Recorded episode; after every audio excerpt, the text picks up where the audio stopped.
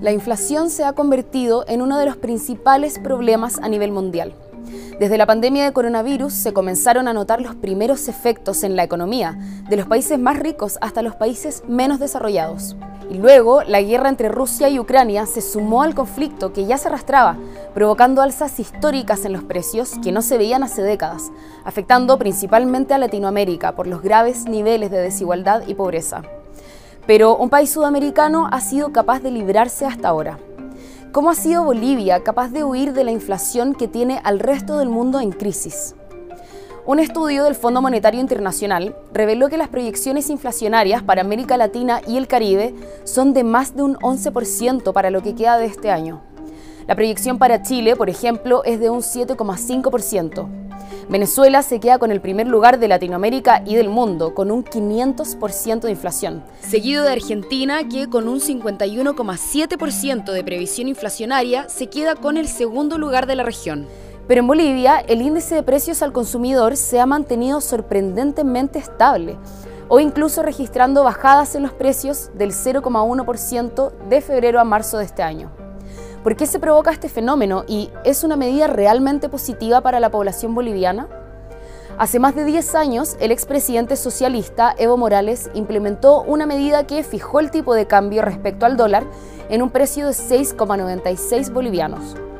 Esto ha permitido que se continúe la compra y venta libremente en Bolivia, mientras que otros países han tenido que buscar métodos extraordinarios para sostener sus monedas.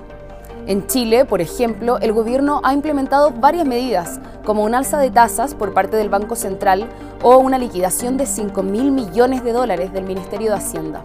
Pero aún así, el precio del dólar ha sufrido alzas históricas, llegando a costar más de mil pesos chilenos. El gobierno de Bolivia, en cambio, ha logrado sostener su moneda inyectando al mercado millonarios montos en dólares desde sus propias reservas. Además, autoridades del país vecino han afirmado a medios internacionales que el aumento en la producción agropecuaria ha sido la clave para mitigar la inflación. De hecho, otra de las importantes medidas que se manejan para controlar la inflación están dirigidas específicamente a la industria alimentaria. Mediante instituciones como la Empresa de Apoyo a la Producción de Alimentos y el Fondo Rotatorio de Seguridad Alimentaria, el Estado se hace cargo de apoyar financieramente a productores y de importar alimentos con recursos públicos para inyectar al mercado. Lo mismo ocurre con el precio del combustible.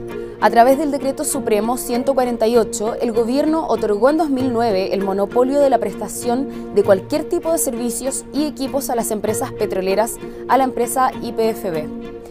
Este monopolio estatal se ha hecho cargo completamente del aumento del valor del combustible, permitiendo mantener su precio comercial.